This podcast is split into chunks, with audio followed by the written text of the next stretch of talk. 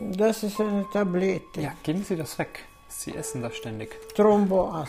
Ja, Du, gib mir was zum Trinken.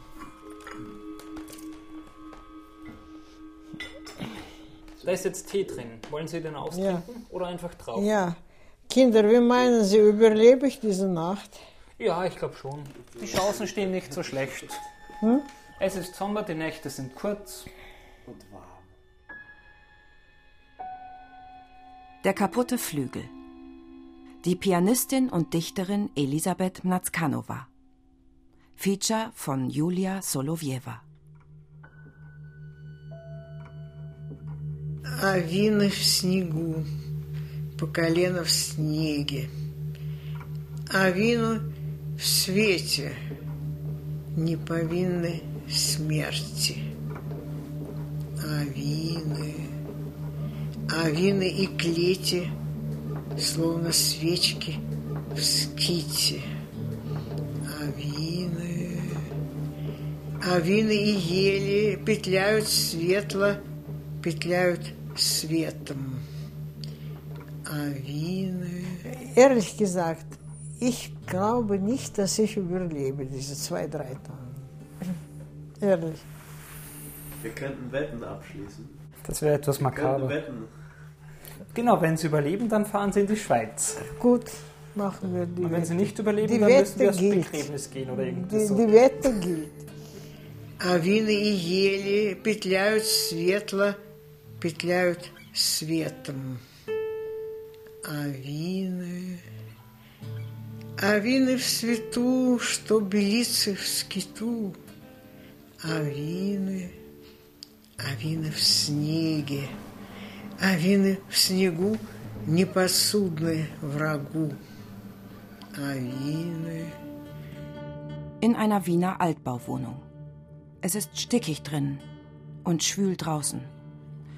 Elisabeth liegt in ihrem Bett und öffnet die Fenster nicht. Sie hat Angst vor Durchzug und vor dem Aufstehen. Und sie hat Angst vor dieser Nacht. Tararariroro, toriro, pararim.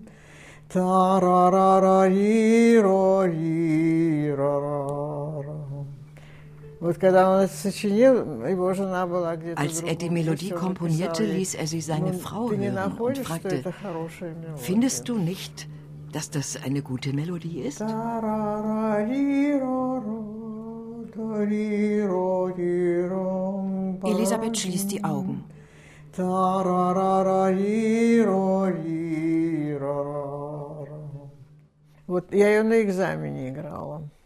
А лирические места у меня получались очень хорошо. Ich habe Schumanns Но Fantasie я beim уже Examen после gespielt. этого редко ее Die играла. lyrischen Stellen konnte ich sehr gut. Но я скажу, Aber что das для Stück этой fordert вещи у viel меня было Kraft. немного сил. Она требует очень... Она требует, требует больше усилий, и больше сил. Auf dem Nachttisch neben dem Bett stehen antike und neue Parfümfläschchen, Medikamentenschachteln, dünnwandige Teetassen. Ein Teller mit Schokoladenkuchen balanciert an der Kante. Wenige Schritte von Elisabeths Bett entfernt steht der Flügel. Ein schwarzer Salonflügel, mitten im Zimmer, glänzend und stumm. Э, Но у меня, вероятно, не хватало каких-то сил. Я получила, я думала, что я очень Ich hatte wohl хорошо nicht её genug играю, но Kraft я und bekam получила, nur die Note э, gut. четвёрку. Das war eine Enttäuschung für mich. Aber ich glaube, ich habe das Stück verstanden. Ich kann nachempfinden, dass es schwer für Schumann war, dass er nicht zurückfinden konnte in das normale Leben. Vielleicht ist Musik stärker als Literatur. Aber Literatur ist näher am Leben. Musik kann jemanden ins Verderben stürzen. Musik больше в жизни. Музыка может э, погубить просто человека физически. Elisabeth ist 90 Jahre alt. Nach einer Augenoperation liest sie wieder ohne Brille. Sie ist Dichterin, Übersetzerin, Musikerin, Dozentin. Peter ist ihr Student. Er hat Stefan mitgebracht, einen Kommilitonen. Stefan stellt eine Vase mit einem großen Strauß gelber Rosen auf den blank polierten Flügel. Ich werde nie eine Katze nehmen. Also, Sie meinen, das wäre ein Verrat an Aristo? Hm? Denn ein Platon dann, der Sohn von Aristo, Sie hätten ja das ganze Inventar schon. Den Kratzbaum, wahrscheinlich noch Katzenfutter. Ja, habe ich noch. Nun dann, wäre es nicht einfacher? Äh, nein, wissen Sie, äh, zum Beispiel, wenn Sie eine Schwester gehabt hätten. Ich habe zwei. Zwei. Ja. Aber ich will nicht sagen, dass wenn was passiert, um Gottes Willen. Aber Natürlich. dann werden Sie sich eine neue Schwester kaufen. Nein, werde ich nicht. Naja, das ist dasselbe. Also war Aristo etwas ganz Spezielles, oder wie? Nur, nur ja, das war ein Verwandter. Sie meinten einmal, er sei wie ein Mensch. Nein, so kann ich ihn nicht beleidigen. Aber meinen Sie nicht, dass das jetzt nur, weil Sie einfach in den letzten 17 Jahren nur Aristo hatten, daher kam? Ja, schwer zu dass sagen. Dass die Erinnerung noch etwas frisch ist an ihn. Was er sagt, das ist ein Zynismus. Entschuldigung, so bin ich.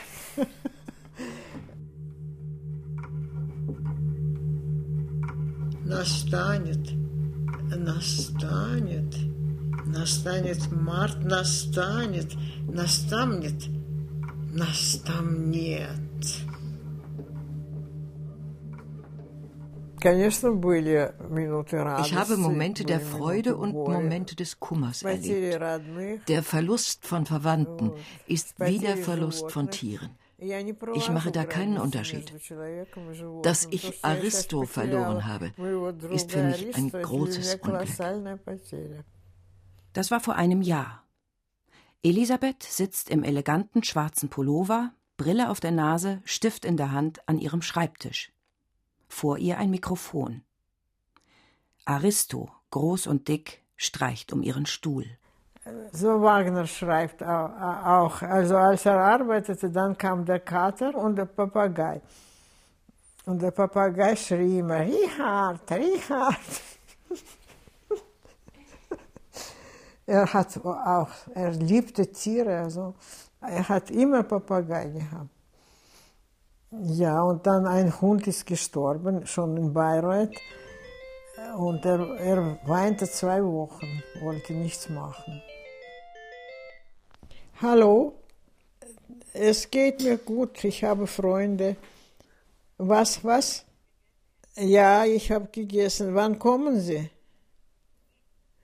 Ah, rufen Sie mich an, in allen Fällen, ja?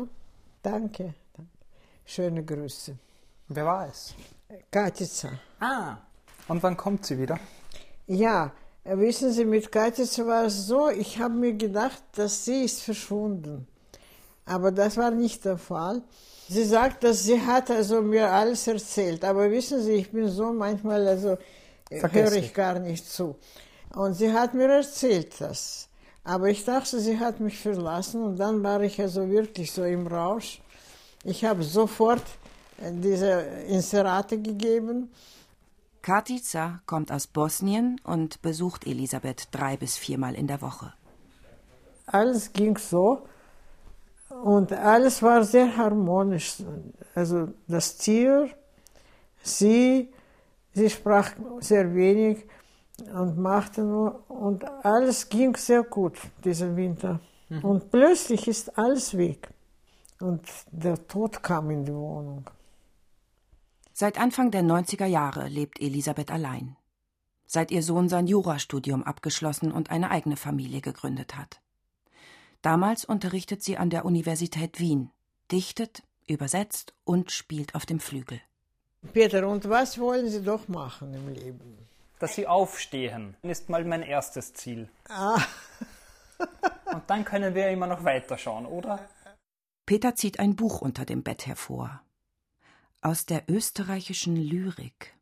Ausgewählte Übersetzungen von Elisabeth Netzkova. Mnaskanova steht auf dem Klingelschild zu Elisabeths Wohnung. Mein Name war mir immer also ein Problem. Und einen Minderwertigkeitskomplex, weil der Name war kompliziert. Wo immer ich komme, alle fragt, wie ist Ihr Familienname? Dann begann ich zu stottern und buchstabieren, aber ich habe mir gedacht, gut, das ist also dein Name, das ist dein Problem, du bleibst mit diesem Namen. Elisabeths Vater war Armenier, doch seine Heimat, Bergkarabach, liegt in Aserbaidschan. Armenier und Aserbaidschaner sind Feinde. Und warum den Künstlernamen? Äh, ja, es war so, als ich in Rudolf Steiner Schule unterrichtete, sie haben mir spontan meinen Namen also gekürzt mhm. und haben mir diesen Namen gegeben. Das, war, das waren sie. Sie konnten nicht meinen Namen also richtig aussprechen und schreiben. Netzkova. Schluss. Ich habe genommen. Also ist das eigentlich eine Abwandlung von Nazakanyan? Ja, ja. Und das ist mein sozusagen Pseudonym jetzt. Netzkova.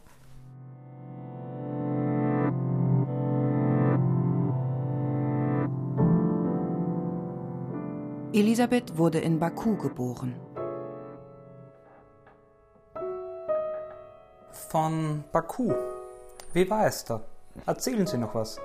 Ich war in Baku und das letzte Mal, ich wollte, wollte meinen Sohn zeigen. Er war fünf Jahre alt. Und das war im Jahre 65, nein, 66. Mhm. Und was haben Sie ihm gezeigt? Ihr altes Haus? Das auch? Meer, äh, dann das Haus, wo ich äh, geboren bin. Baku ist eine sehr schöne Stadt. Vergessen Sie nicht, dass die Ölmagnaten haben die Stadt eigentlich aufgebaut. Wir lebten in einem großen, schönen Haus, viel schöner als dieses, wo ich jetzt lebe. Und der Nobel hat also dort Ölfelder und mein Großvater war also Hauptingenieur auf, auf seinen, also diesen Ölfeldern. Ölfeldern, ja. Hat er gebohrt auch? Er war berühmter Ingenieur. Also hat das vierstöckige Haus Ihnen allein gehört? Nein, er war ziemlich so ein bescheidener Mensch. Ich habe ihn nicht gekannt. Er ist im Jahre 16 gestorben. Und woran erinnern Sie sich, wenn Sie an Baku denken noch? Nur ans Meer. Die Schule habe ich nicht geliebt. Ja, es war nicht gut. Ich habe nur mit Büchern mich interessiert, wirklich. Sonst nicht. Eigentlich, ich lebte als junges Mädchen nur in Deutschland sozusagen, in Heine, in diesen Büchern. Das interessierte mich. Robert Schumann mit Briefen. ja. Und Russisch werden Sie auch gelesen haben. Ich habe schon den ganzen Dostoevsky zum zehn Jahren schon gelesen. Erinnern Sie sich eher an die Bücher als an die Landschaft? Die Landschaft, das Meer. Das Meer war schön. Ich ging sehr oft zum Meer. Haben Sie das Rauschen noch im Ohr? Ja, noch, ja, ja, jetzt habe ich immer Rauschen. Ja, ja, ja. Das Meer dort ist dunkelblau, dunkel, sehr dunkel, ich weiß nicht warum. Eigentlich, was mich wirklich interessiert hat, das war nur Klavier und die Bücher, sonst nichts.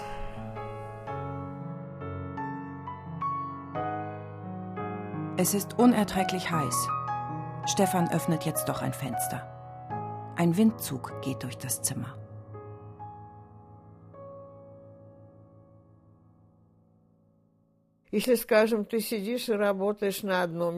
Wenn du auf Russisch arbeitest und plötzlich auf Deutsch umschwenken musst, ist das nicht einfach. Ich liebe beide Sprachen. Russisch ist meine Muttersprache, aber Deutsch auch. Auf Elisabeths Bettdecke liegen zwei Bücher. Eins von Dostojewski und eins von Turgenew. An den Wänden Regale.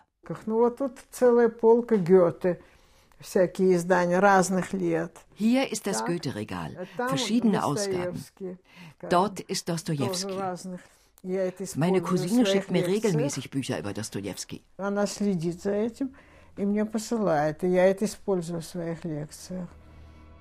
Daneben Fotos von ihren Enkelkindern, ihrem Sohn, den Eltern. Здесь мой отец, студент Московского университета. Hier ist mein Vater mit den Studenten der Moskauer Universität. Er hat die Hochschule 1903 abgeschlossen. Er bekam den Titel Physikus des ersten Grades. Er begann sofort zu arbeiten. Während des Krieges lernte er meine Mutter kennen. Er wollte sie entlassen. Sie war Krankenschwester im Militärhospital und beugte sich immer nahe zu den Typhuskranken hinunter. Er hatte Angst, sie könnte sich anstecken. Sie hat geweint und er hat sie doch nicht entlassen. Meine Mutter schloss die Kharkov-Universität ab und ging an die Front. Er war kein Übersetzer, aber er war sehr sprachbegabt, las Horaz im Original und übersetzte ihn für sich selbst, nachts. Ovids Metamorphosen hat er übersetzt. Deshalb habe ich mein Buch zur Erinnerung an ihn Metamorphosen genannt. Переводила Овидия «Метаморфозы». Поэтому я эту книгу назвала «Метаморфозы». Мне было семь лет, когда мой отец решил меня, значит, из меня сделать образованную даму. Ich war sieben Jahre alt, als sich mein Vater entschloss, aus mir eine gebildete Dame zu machen. Ich bekam eine bemerkenswerte Lehrerin, eine alte und sehr arme Frau. Sie brachte mir Bücher von Goethe und Schiller mit. Ich lernte die Gedichte auswendig. И это я учил наизусть mein Vater, mein Vater. Und siehst du doch nicht. Это я очень боялась.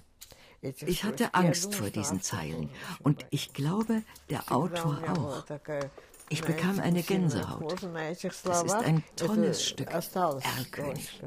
Это замечательная вещь, между прочим. Гениальная, это Эрл-König. Ich hätte dieses Gedicht nie übersetzt, weil es so aus dem deutschen Boden wächst. Außerdem ist Goethes Denken eigenartig. Ich weiß nicht, ob es übersetzbar ist. Und seine Prosa auch. Ich bin keine Profi-Übersetzerin. Wenn ich das mache, dann nur, weil es mir Spaß macht. Ein schönes Gedicht muss man nicht übersetzen. Menschen müssen Sprachen lernen und Gedichte im Original lesen. Ich freue mich, dass mein Sohn neun Sprachen kann. Das ist auch mein Verdienst. Ich читали в оригинале. Я рада, что мой сын знает девять языков. Это была также и моя заслуга. Вот. Elisabeth bewegt sich. Sie streicht mit den Händen über ihre Handgelenke. Sie mag silberne Ringe mit farbigen Steinen und Armbänder. Ihre Hände sind schmal, die Finger schlank wie die eines Mädchens.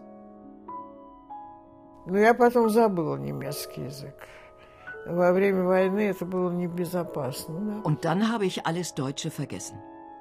Deutsch war während des Zweiten Weltkrieges nicht ungefährlich. Sie richtet sich auf und versucht sich auf die Bettkante zu setzen. Ihre Füße reichen nicht bis zum Boden.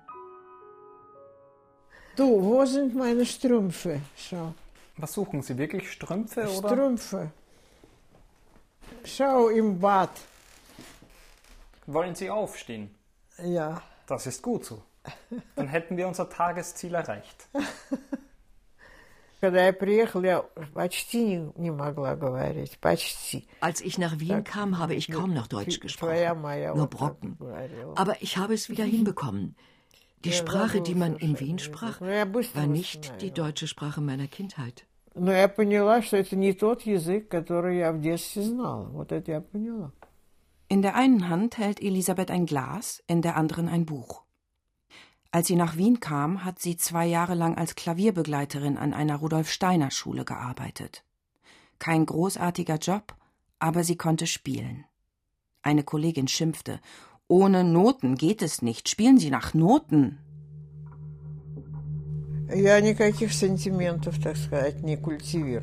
Ich hatte keine Illusionen. Ich wusste, dass ich mein Leben ändern musste. Ich wusste, dass ich dort nicht gebraucht wurde. Und ich wollte das haben, was Menschen Freiheit nennen. und was im Leben nicht existiert. Die Freiheit ist doch in uns und nicht draußen.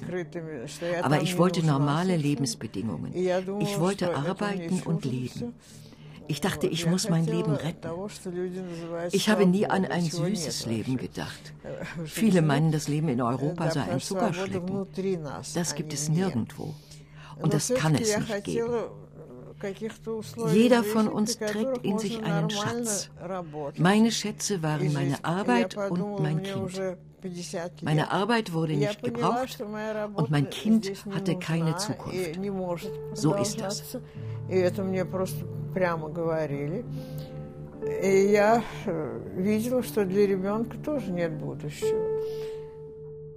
Mehr Bilder.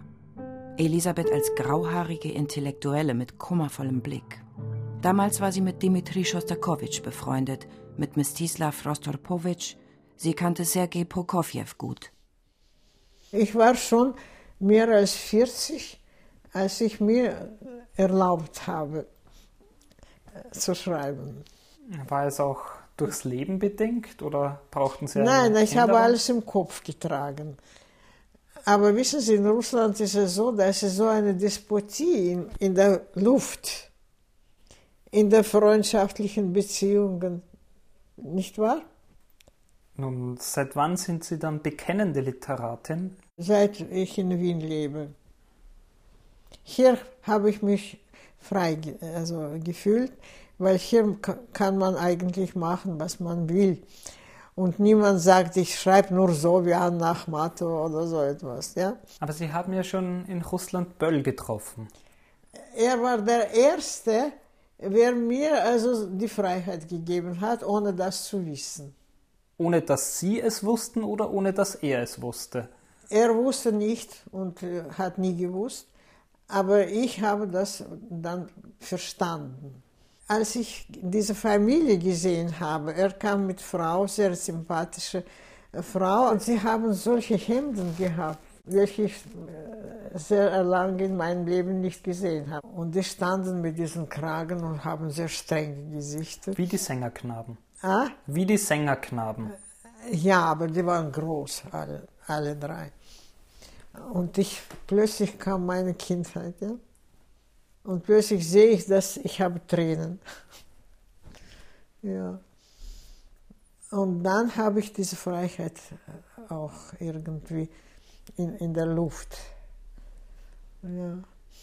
Ich muss mit diesen Menschen, also sozusagen ich sein. Mhm.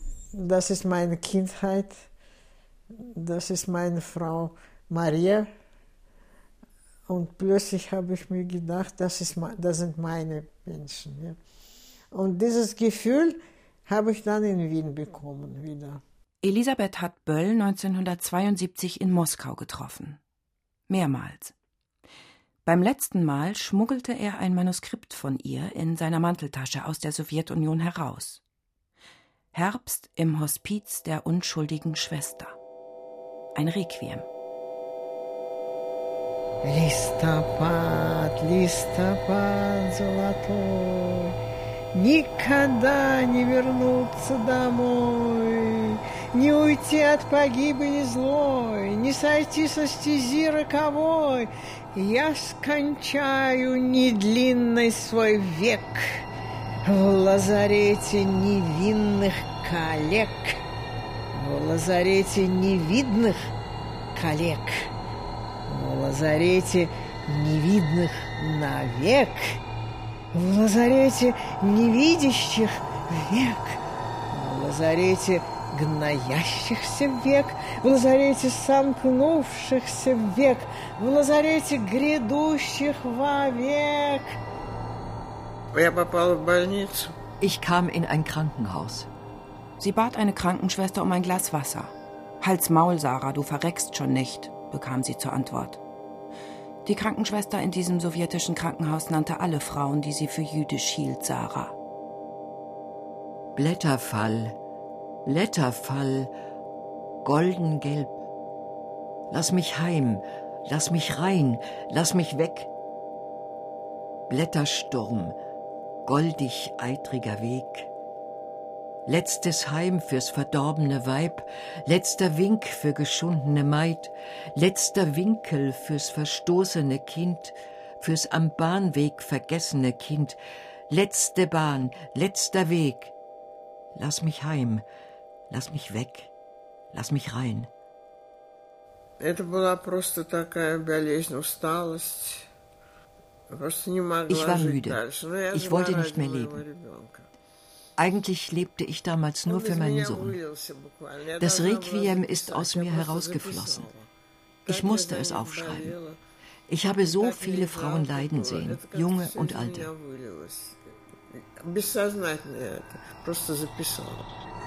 В лазарете бредущих окрест в лазарете бегущих от мест, в лазарете отмщения несть. Lazarett, Lazarett, Nazareth.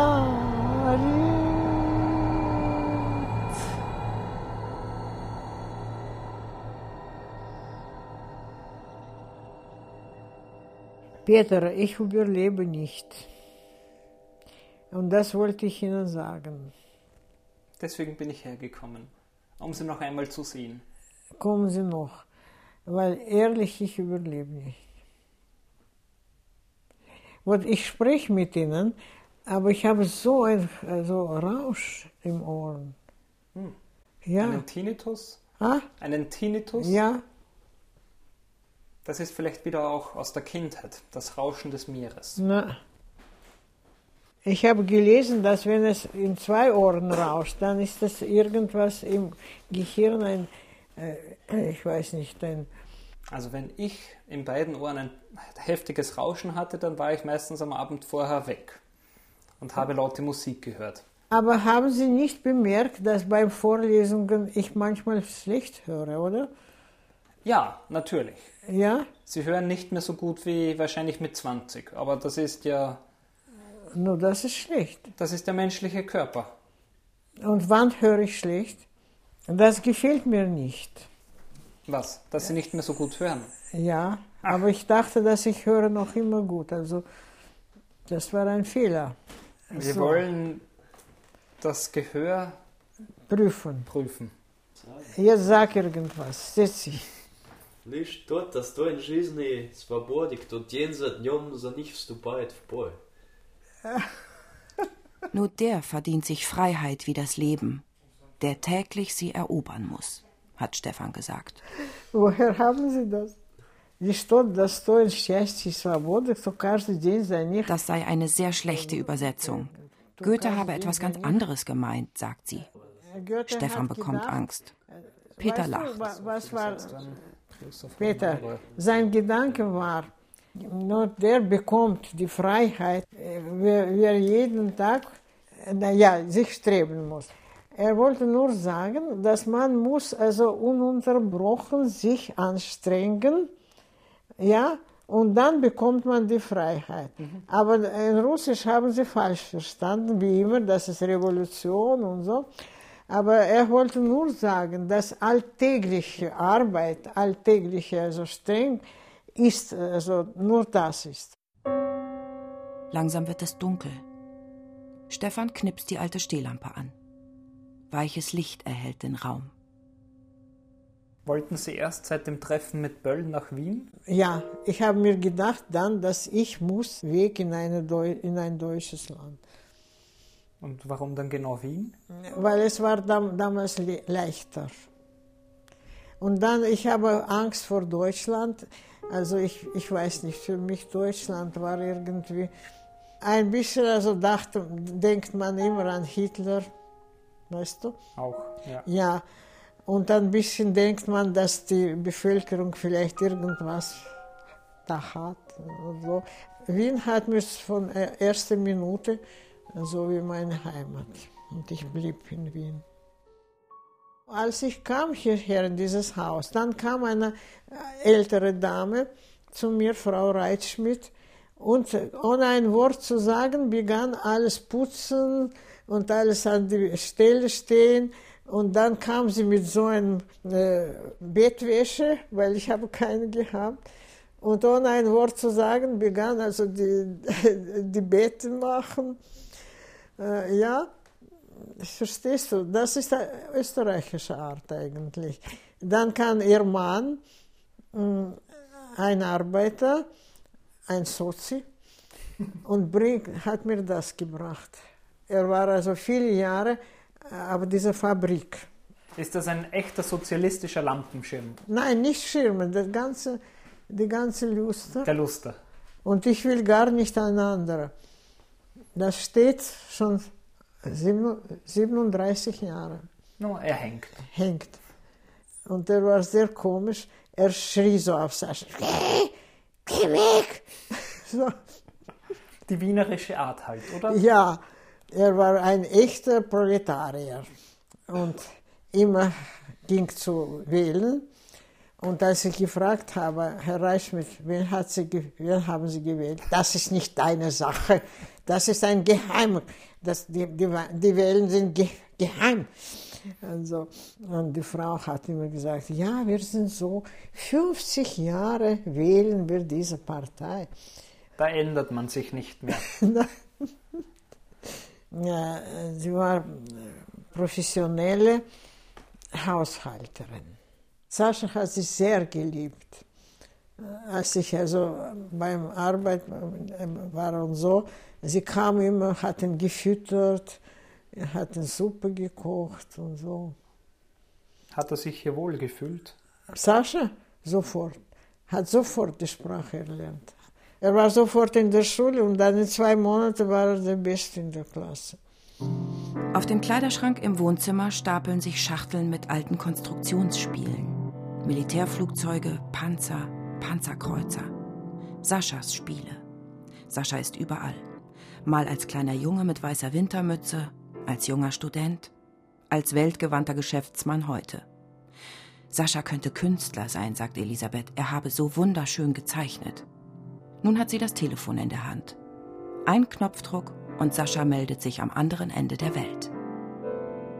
Да, Саша, я тебе должна сказать, Вдруг, понимаешь, неделю назад, в понедельник. Sascha, ich muss dir sagen, Katica war seit einer Woche nicht bei mir. Ich dachte, dass sie mich verlassen hat. Ich habe inseriert und es kamen tausende Banditen. Sie haben mich bestohlen. И пришли тысячи бандитов, кое-какие мелочи они украли.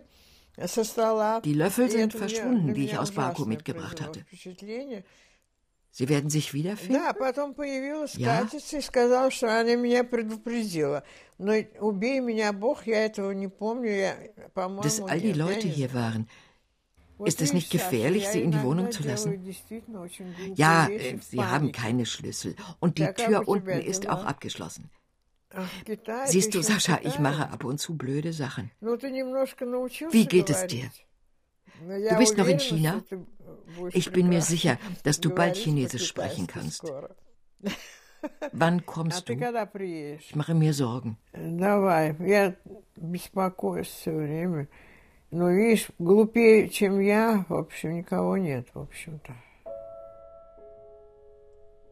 Sie legt auf, sitzt einen Augenblick still da.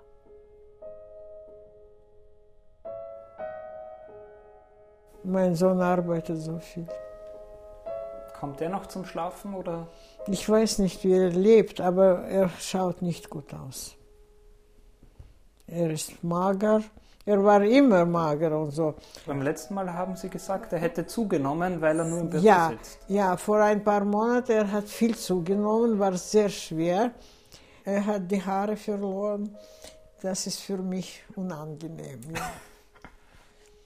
Warum? Solange Sie Ihre behalten? Nein, also als Kind hat er solche schöne Locken. Ich habe so also solche Locken gemacht. Und er wollte das nicht, weil er hat immer gesagt, ich bin kein Mädchen. Ich habe ihn einmal zu Gast irgendwo hingebracht und er kommt und sagt, aber знаете, что я мальчик? Wissen Sie, ich bin kein Mädchen. Waren wohl gewisse Ängste. Mit schweren Herzen habe ich mich von, von Locken verabschiedet. Hm? Ja, vielleicht hat er deswegen beschlossen, dass er sich eine Glatze wachsen lässt.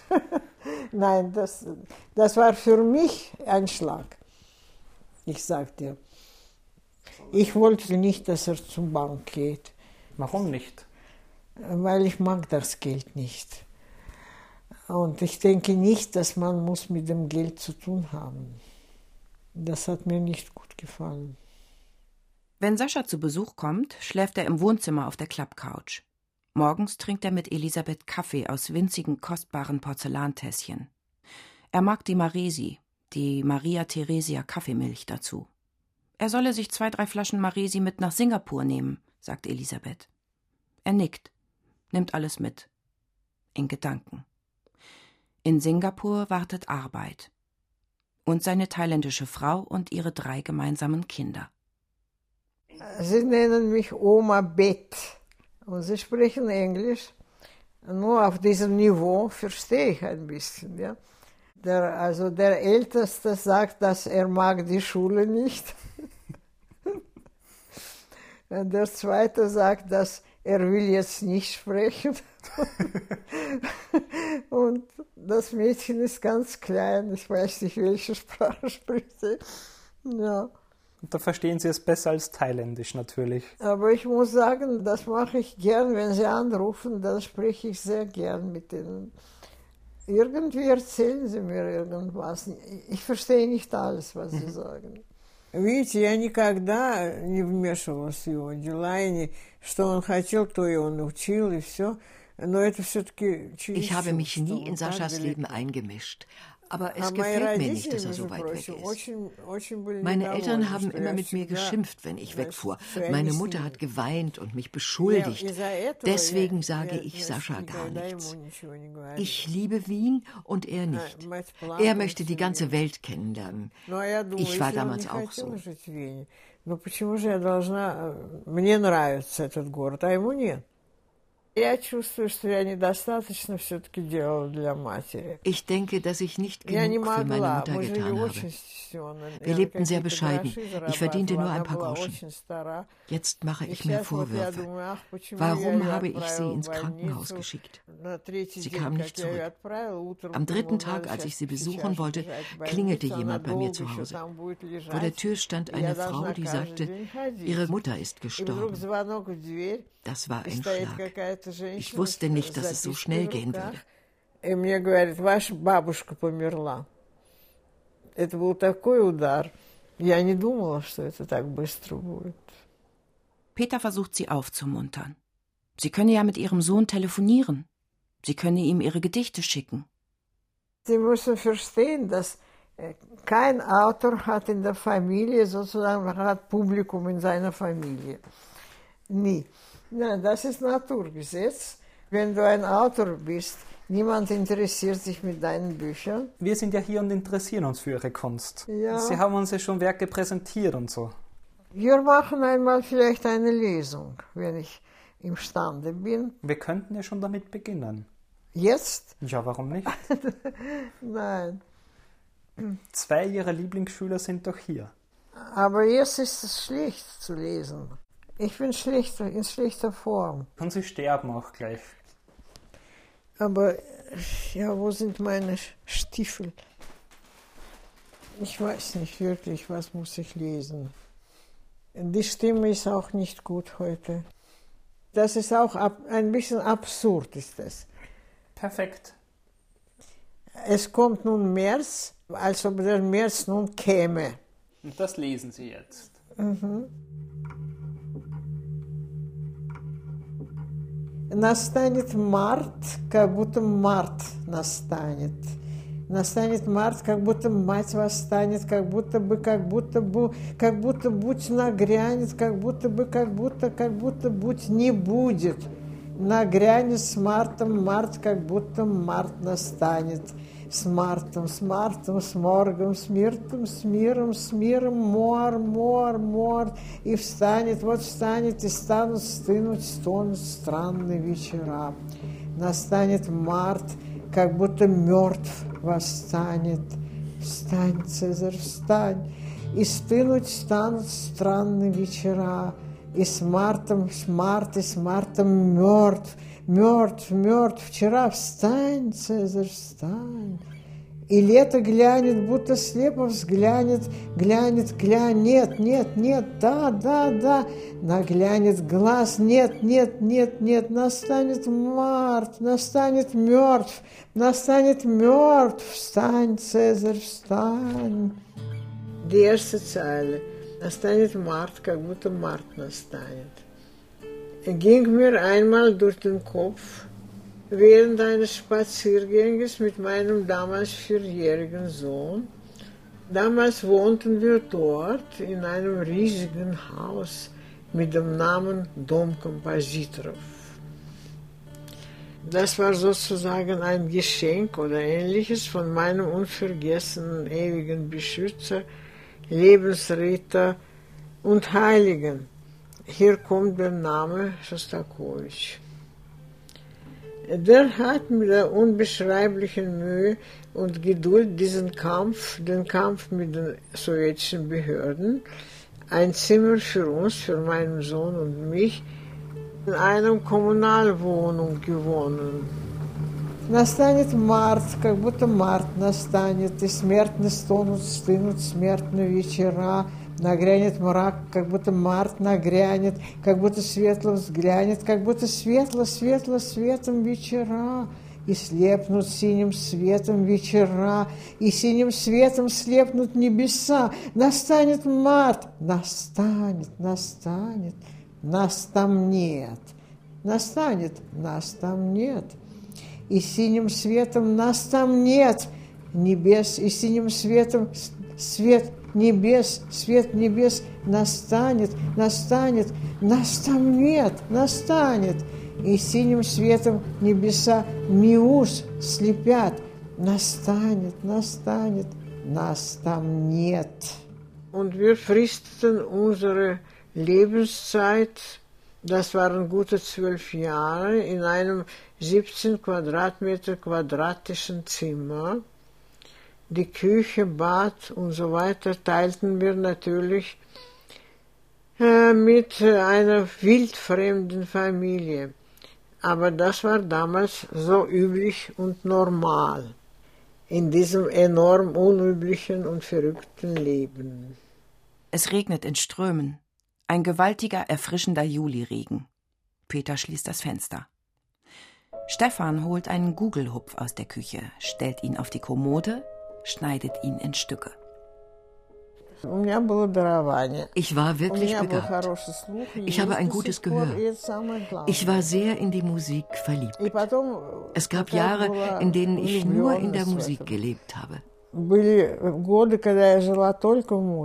Und jetzt? fragt Stefan. Habe ich die Musik verlassen? Ich weiß nicht, ob ich heute spielen kann.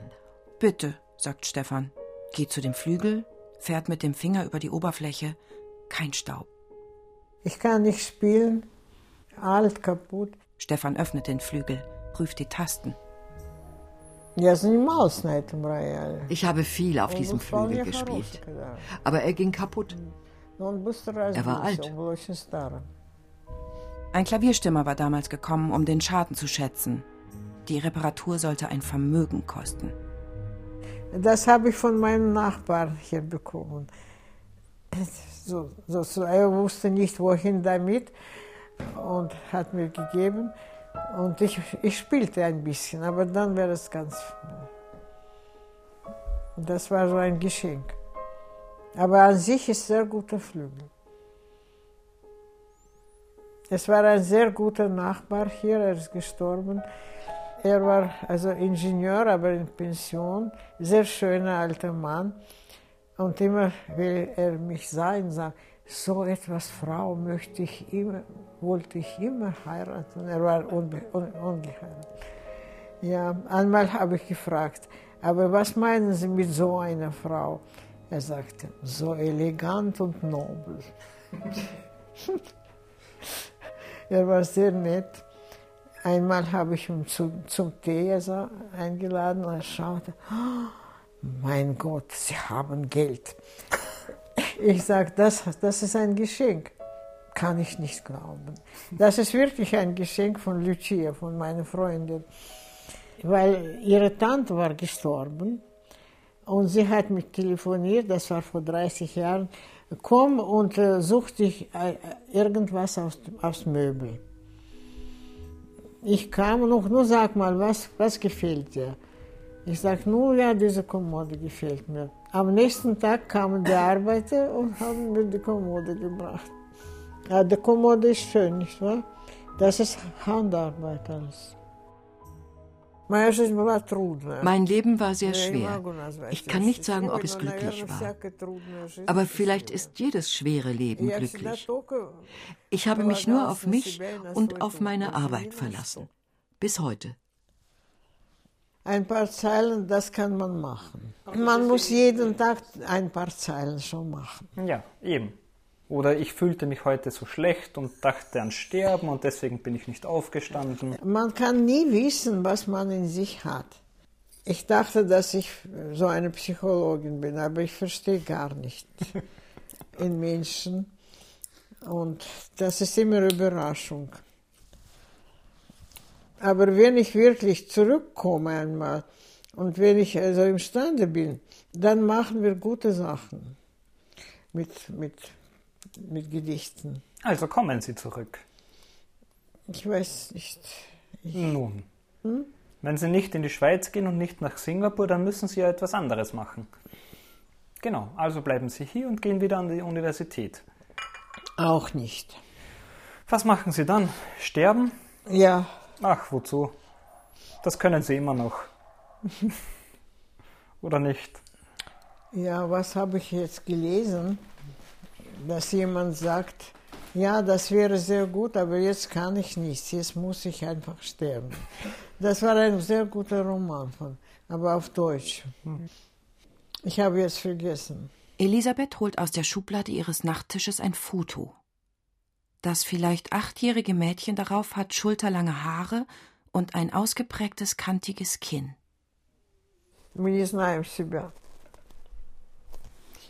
Wir kennen uns nicht. Wenn ich etwas in mir verstehen möchte, versuche ich mich zu erinnern. Wie war das in der Kindheit? In der Kindheit war ich eher eine richtige, eine selbstständige Persönlichkeit. Und jetzt gibt es so viele Schichten darüber. Wenn man sagt, die Alten werden kindisch, das ist absolut richtig. Man muss kindisch werden. Nur so bist du die Persönlichkeit, die du sein sollst.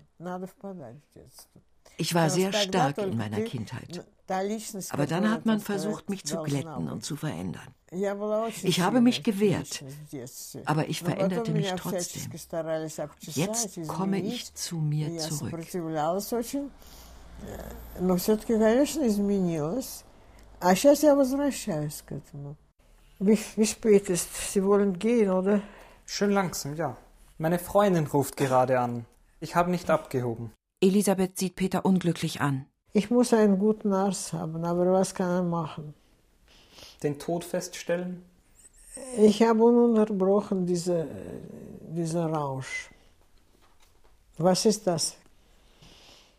Also, es ist klar nur, dass ich krank bin. Aber was?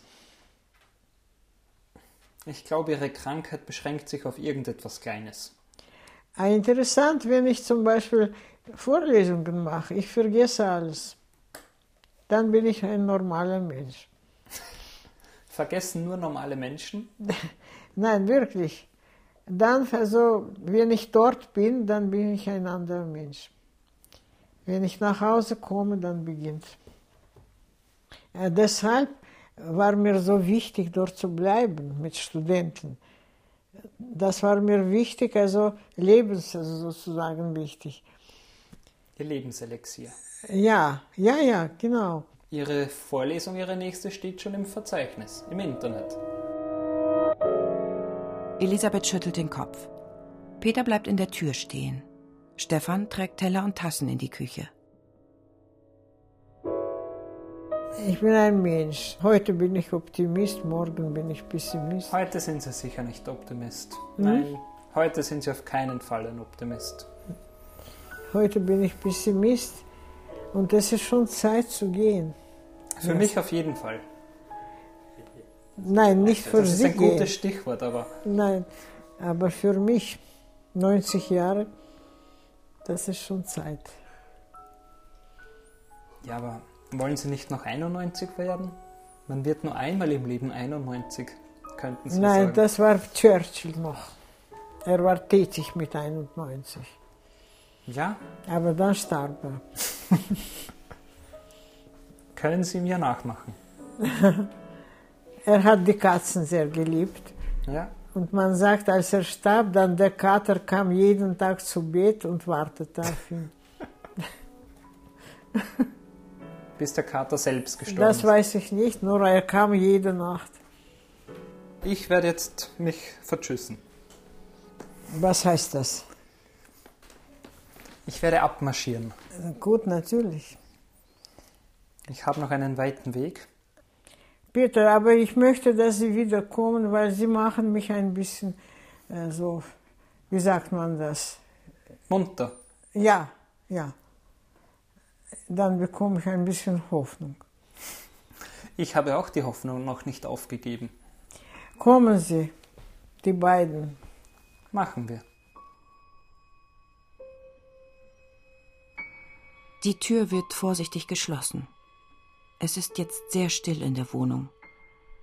Nur eine kleine Leselampe surrt auf dem Nachttisch neben Elisabeth. Ich erinnere mich, als ich als kleines Mädchen auf dem Bett lag und das Rauschen in meinen Ohren hatte. Das war das Meer. Das Meer in mir. Das fehlt mir so sehr.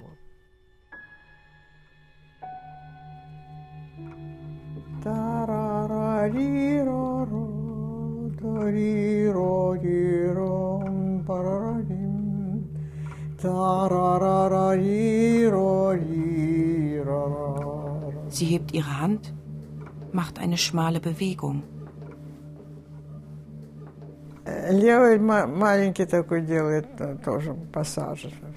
Die linke Hand macht hier so eine kleine Passage. Die Musik ist geheimnisvoll. Man kann sie nicht erraten, man kann ihr nur folgen. Meine Hände sind jetzt kaputt. Die Finger sind deformiert und haben wohl ihre Kraft verloren. Aber vielleicht kauft mir mein Sohn ein neues Instrument. Er hatte das ernsthaft vor. Dann kam die Krise und keiner hatte Geld. Jetzt wird es wohl besser. Er möchte, dass ich wieder spiele. Aber könnte ich spielen? Hätte ich die Kraft dazu? Ich glaube ja. Ich könnte diese Fantasie wieder lernen und spielen.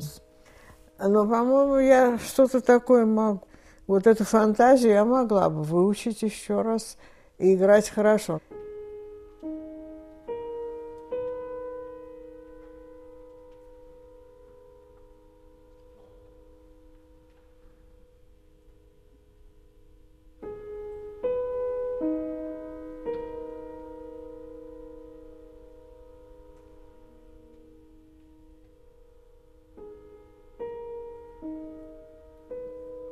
Der kaputte Flügel. Die Pianistin und Dichterin Elisabeth Mnaskanova. Feature von Julia Solowieva. Mit Katja Danowski und Ingeborg Kallweit. Technische Realisation Dietmar Fuchs, Angelika Körber und Wolfgang Dirks. Regie Iris Trögekamp.